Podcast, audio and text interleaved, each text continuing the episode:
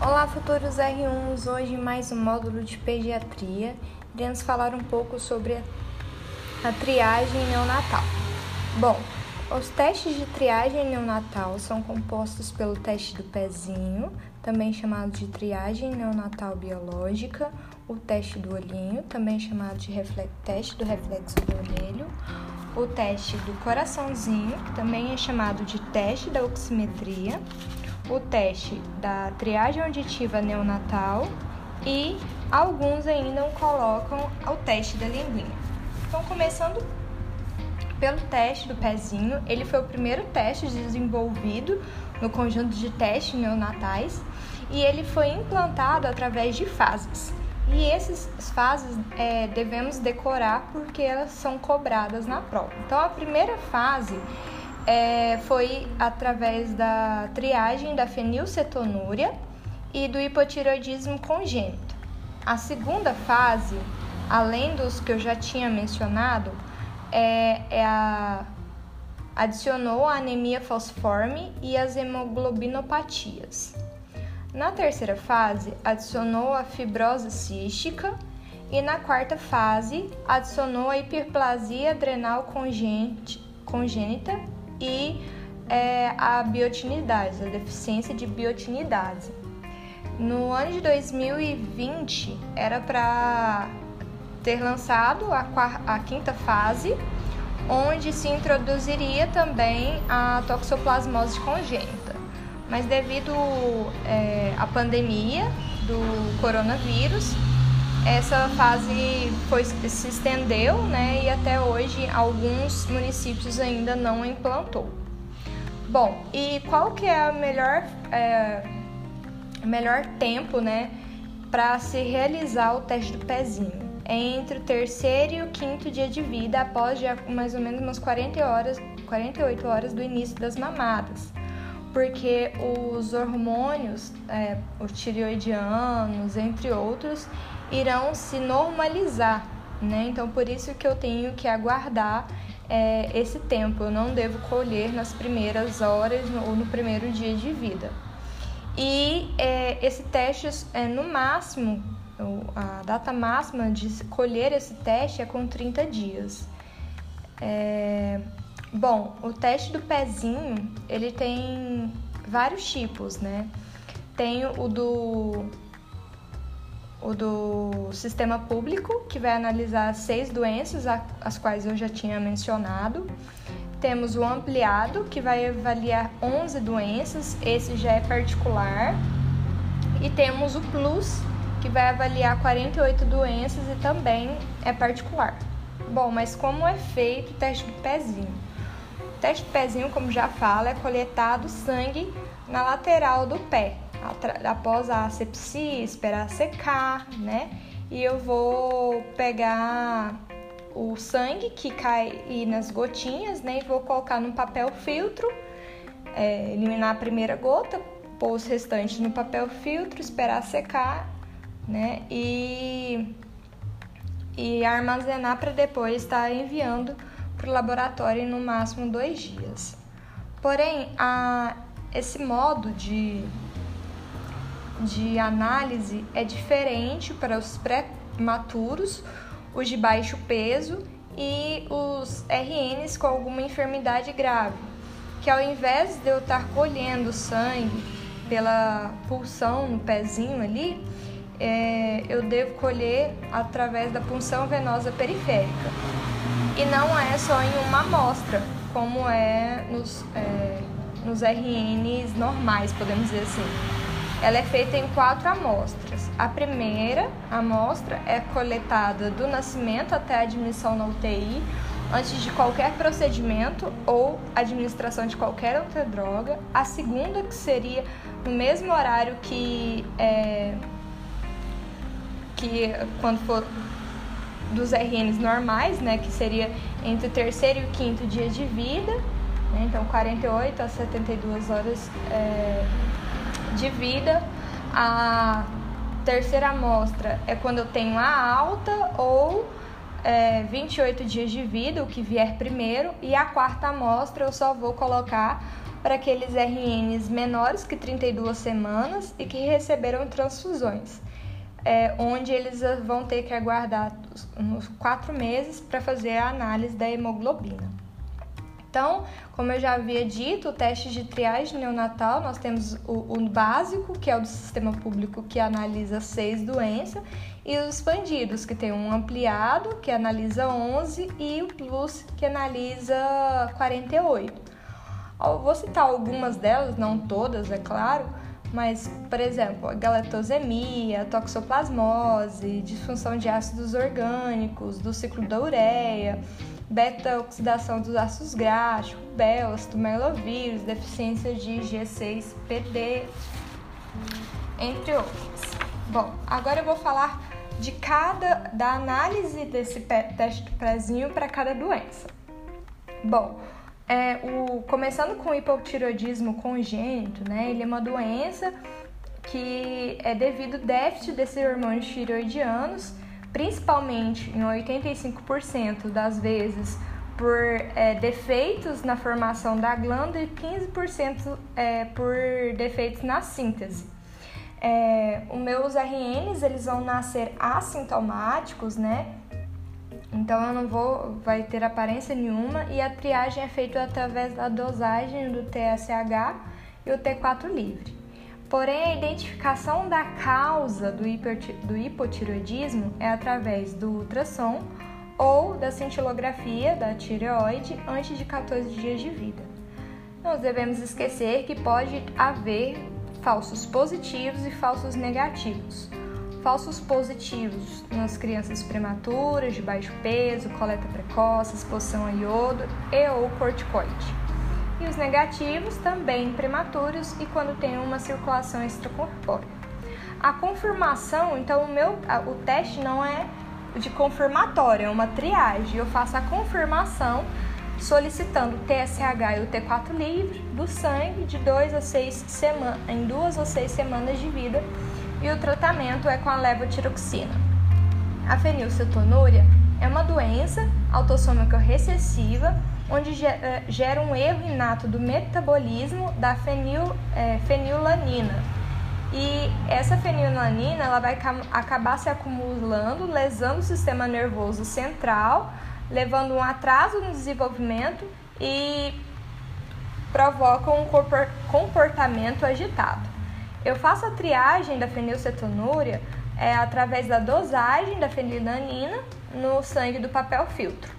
Pode haver, como todos, falsos positivos e falsos negativos. Falsos positivos, quando eu tenho uma nutrição parenteral ou hepatopatia, e negativo, quando eu tenho coleta precoce, pós-transfusão e circulação extracorpórea.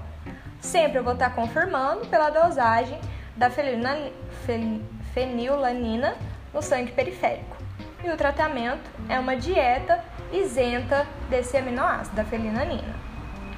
Bom, já na parte do anemia falciforme e as hemoglobinopatias, ela é uma doença autossômica recessiva que gera um defeito na cadeia beta da globina e isso vai produzir uma hemácia em forma de foice que vai ter uma ineficiência no transporte de O2, que podem levar para esse paciente algumas complicações, como anemia hemolítica, crises álgicas, crises de vaso, é, vasos oclusivas, AVC e sequestro esplênico. A triagem dessa doença é feita através da eletroforese da hemoglobina. E diferente de todas as outras, de todas as outras, ela não precisa de é, confirmação. O próprio teste já é diagnóstico, a própria triagem já é diagnóstico. Quando encontrar um HB é, FS, né? Quando a hemoglobina tiver o FS, que seria a anemia falciforme. É, e o tratamento é com hidroxureia, penicilina oral e transfusão de sangue profilática.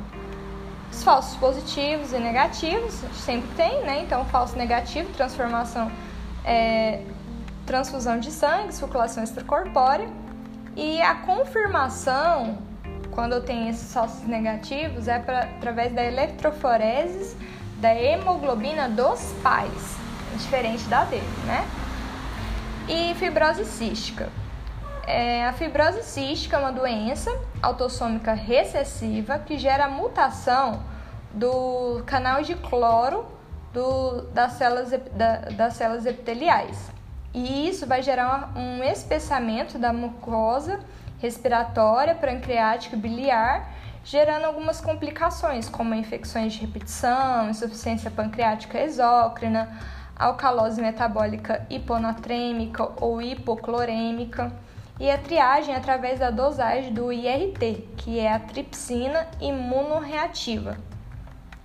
Mas eu só vou fazer o diagnóstico, por exemplo, se ela vir é, alterada, o meu IRT, eu vou repetir esse IRT até 4 semanas de vida, então até 30 dias eu repito. Se o segundo dosagem de RT continuar alterado ou se é, o meu RN tiver mais, mais de 30 dias, eu já vou solicitar o teste de cloro no suor e esse teste sim é o confirmatório se vier positivo. Então, falsos positivos é quando eu tenho hipóxia, estresse neonatal, algumas trissomias, como a do 21, 18, 13. Ah, e negativos quando eu tenho ilho meconial. E nesse eu já faço direto o teste do suor, o teste do suor. Já a hiperplasia adrenal congênita é uma alteração na síntese dos hormônios adrenais, onde eu vou ter uma diminuição do, cortico, do cortisol e da aldosterona que são essenciais para a manutenção dos níveis de glicose e na conservação do sal no organismo, além de atuar em respostas ao estresse do organismo. A triagem é, é através da dosagem do hidrox 17 progesterona através do, do papel filtro e ela possui três tipos, né? A forma clássica ou perdedora de sal, que é a mais comum, onde eu tenho uma deficiência da 21 hidroxilase, que é potencialmente fatal porque pode cursar com uma depressão do volume, desidratação, hipotensão, hiponatremia e hiperpotassemia. Pode ser do tipo viralizante ou não perdedora de sal, onde vai ter uma clitoriomegalia, aumento do pênis, da pubarca, é, precoce, uma velocidade de crescimento aumentada, uma maturação óssea acelerada e a não clássica no início, de início tardio, que é de sinais e sintomas que podem não aparecer. O tratamento é a reposição de corticoide e mineral corticoide e como todos os outros, né, eu tenho que fazer a confirmação da da hidrox 17 progesterona no sangue periférico e pode ter positivos e negativos. Positivos quando tem estresse, é, falsos positivos quando tem estresse, prematuridade, baixo peso, coleta precoce e falso negativo quando já tem o uso de corticoides. E por último, a deficiência de biotinidase, né, que é uma doença autossômica recessiva que leva o defeito no metabolismo da biotina, né, leva uma depressão da biotina e ela vai se manifestar, manifestar com sintomas neurológicos como epilepsia, hipotonia, atraso no desenvolvimento e também terá é, alterações cutâneas como alopecia dermatite eczematosa. A triagem é através da dosagem da biotina e o tratamento é, é a reposição dessa biotina. Lembrando que sempre eu vou ter que confirmar pela dosagem do, no sangue periférico e eu posso ter falsos positivos quando eu tenho transfusão de sangue e circulação extracorpórea. Agora falando um pouco do teste do olhinho, o teste do olhinho, também chamado de teste do reflexo vermelho, é, é um teste que não vai substituir o exame oftalmológico, né, que deve ser feito nos primeiros seis meses de vida, e ele vai avaliar a transparência dos meios oculares.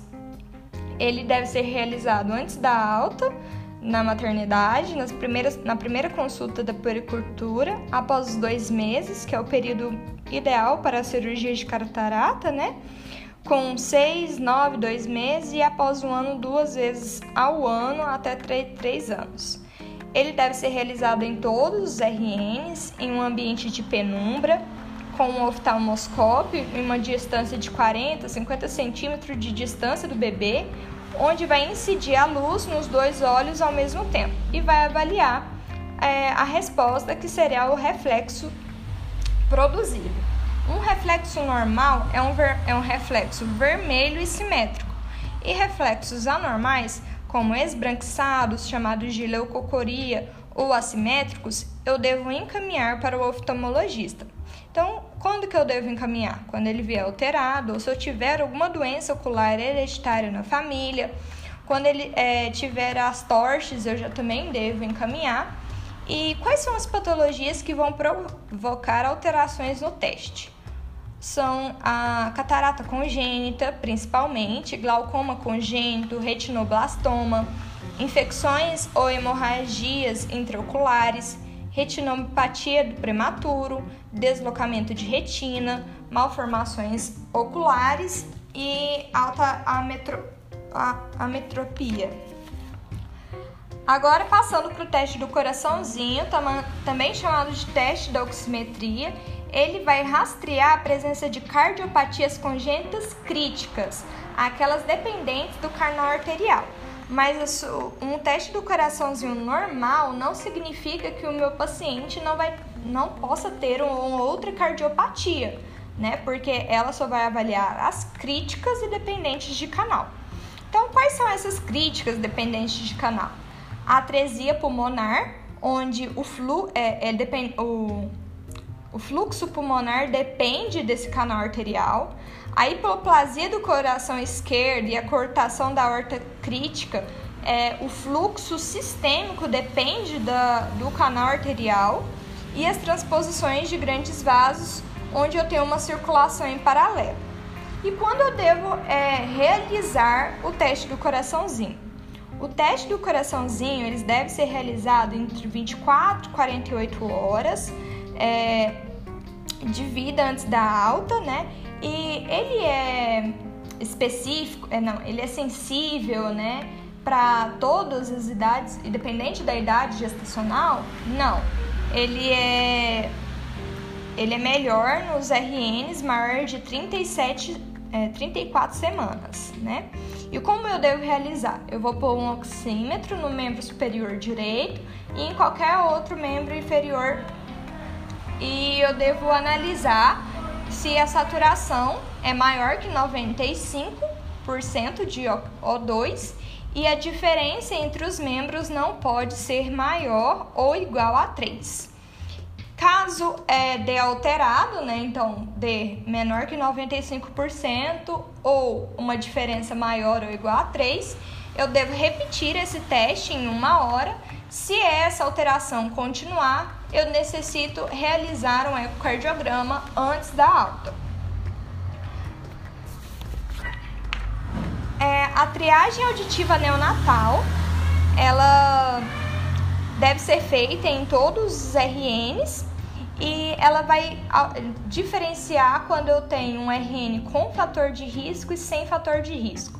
Os RNs com fator de risco, eles devem iniciar o rastreio já pelo potencial evocado, pitch ou beta. Já os sem fator de risco, eu posso iniciar meu rastreio através das emissões otacústicas.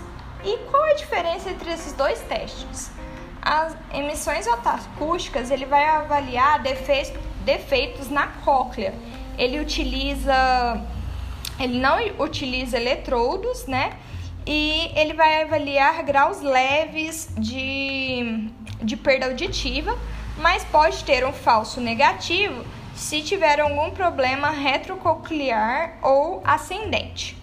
Já o potencial evocado auditivo de tronco encefálico, o pitch ou beta, né, ele vai avaliar a condição neural, né? Então, pós, é, é, é vai avaliar retrococlear, ele utiliza eletrodos e pode ser é, negativo, falso negativo, se eu tiver problemas leves ou ascendentes. E ele não, não identifica grau leve de, de problemas auditivos. E quais seriam esses fatores de risco para um problema auditivo? Primeiramente, é a preocupação dos pais com o desenvolvimento da linguagem, uma história familiar de surdez na infância, uma permanência na UTI por mais de cinco dias, é, RNs que necessitaram de ventilação assistida, usaram drogas é, ototóxicas como a furosemida, o aminoglicosídeos, tiveram Apgar de 0,4 de 0 a 4 no primeiro minuto, ou de 0 a 6 no, no, no quinto minuto, se, tem, se tiver alguma infecção congênita, malformação crânio-facial, um, peso, um baixo peso, menor que um, é, 1.500 gramas, uma hiperbilirubinemia, é, a quimioterapia, entre outros. Então, como que é o protocolo? Se eu tenho, se eu tenho um paciente sem fator de risco, eu devo fazer no máximo as minhas emissões otacústicas é, com um mês de vida, de preferência nas 24, 48 horas de vida. Se der tudo bem, passou, né? Eu só vou acompanhar esse paciente. Se der alguma falha no emissões otacústicas, eu devo repetir em 30 a 60 dias. Se ele falhar novamente, aí assim eu tenho que ir pro Bera que também, se falhar, eu repito novamente o BERA para depois, se ele falhar, é, em 30 dias, para depois, se ele falhar novamente, eu passar para o otorrino. Já o, os, os RNs com fator de risco, eu inicio com o BERA. Se passou, eu só observo. Se não passou, eu repito o BERA em 30 dias. E se ele não passou novamente, eu faço uma avaliação com o otorrino. Então, o objetivo do meu teste do, coração, do, do meu teste da triagem auditiva neonatal é diagnosticar até 3 meses de idade meu RN e tratar até 3 anos. É, o teste da linguinha, alguns é, colocam como triagem, outros não. Ele vai também chamar de teste do freno lingual e vai avaliar se tem uma anquiloglossia, né, que é a língua presa, que é uma normalidade congênita é, que não houve a apoptose de uma membrana na língua e que ela vai ficar na, na face ventral da língua. E ela pode comprometer a sucção, a deglutição, a mastigação e a fala. E eu devo investigar se está se tá interferindo nesses requisitos. E caso estiver, né, eu vou fazer a frenotomia. Bom, era isso que eu queria falar sobre a triagem neonatal e até a próxima.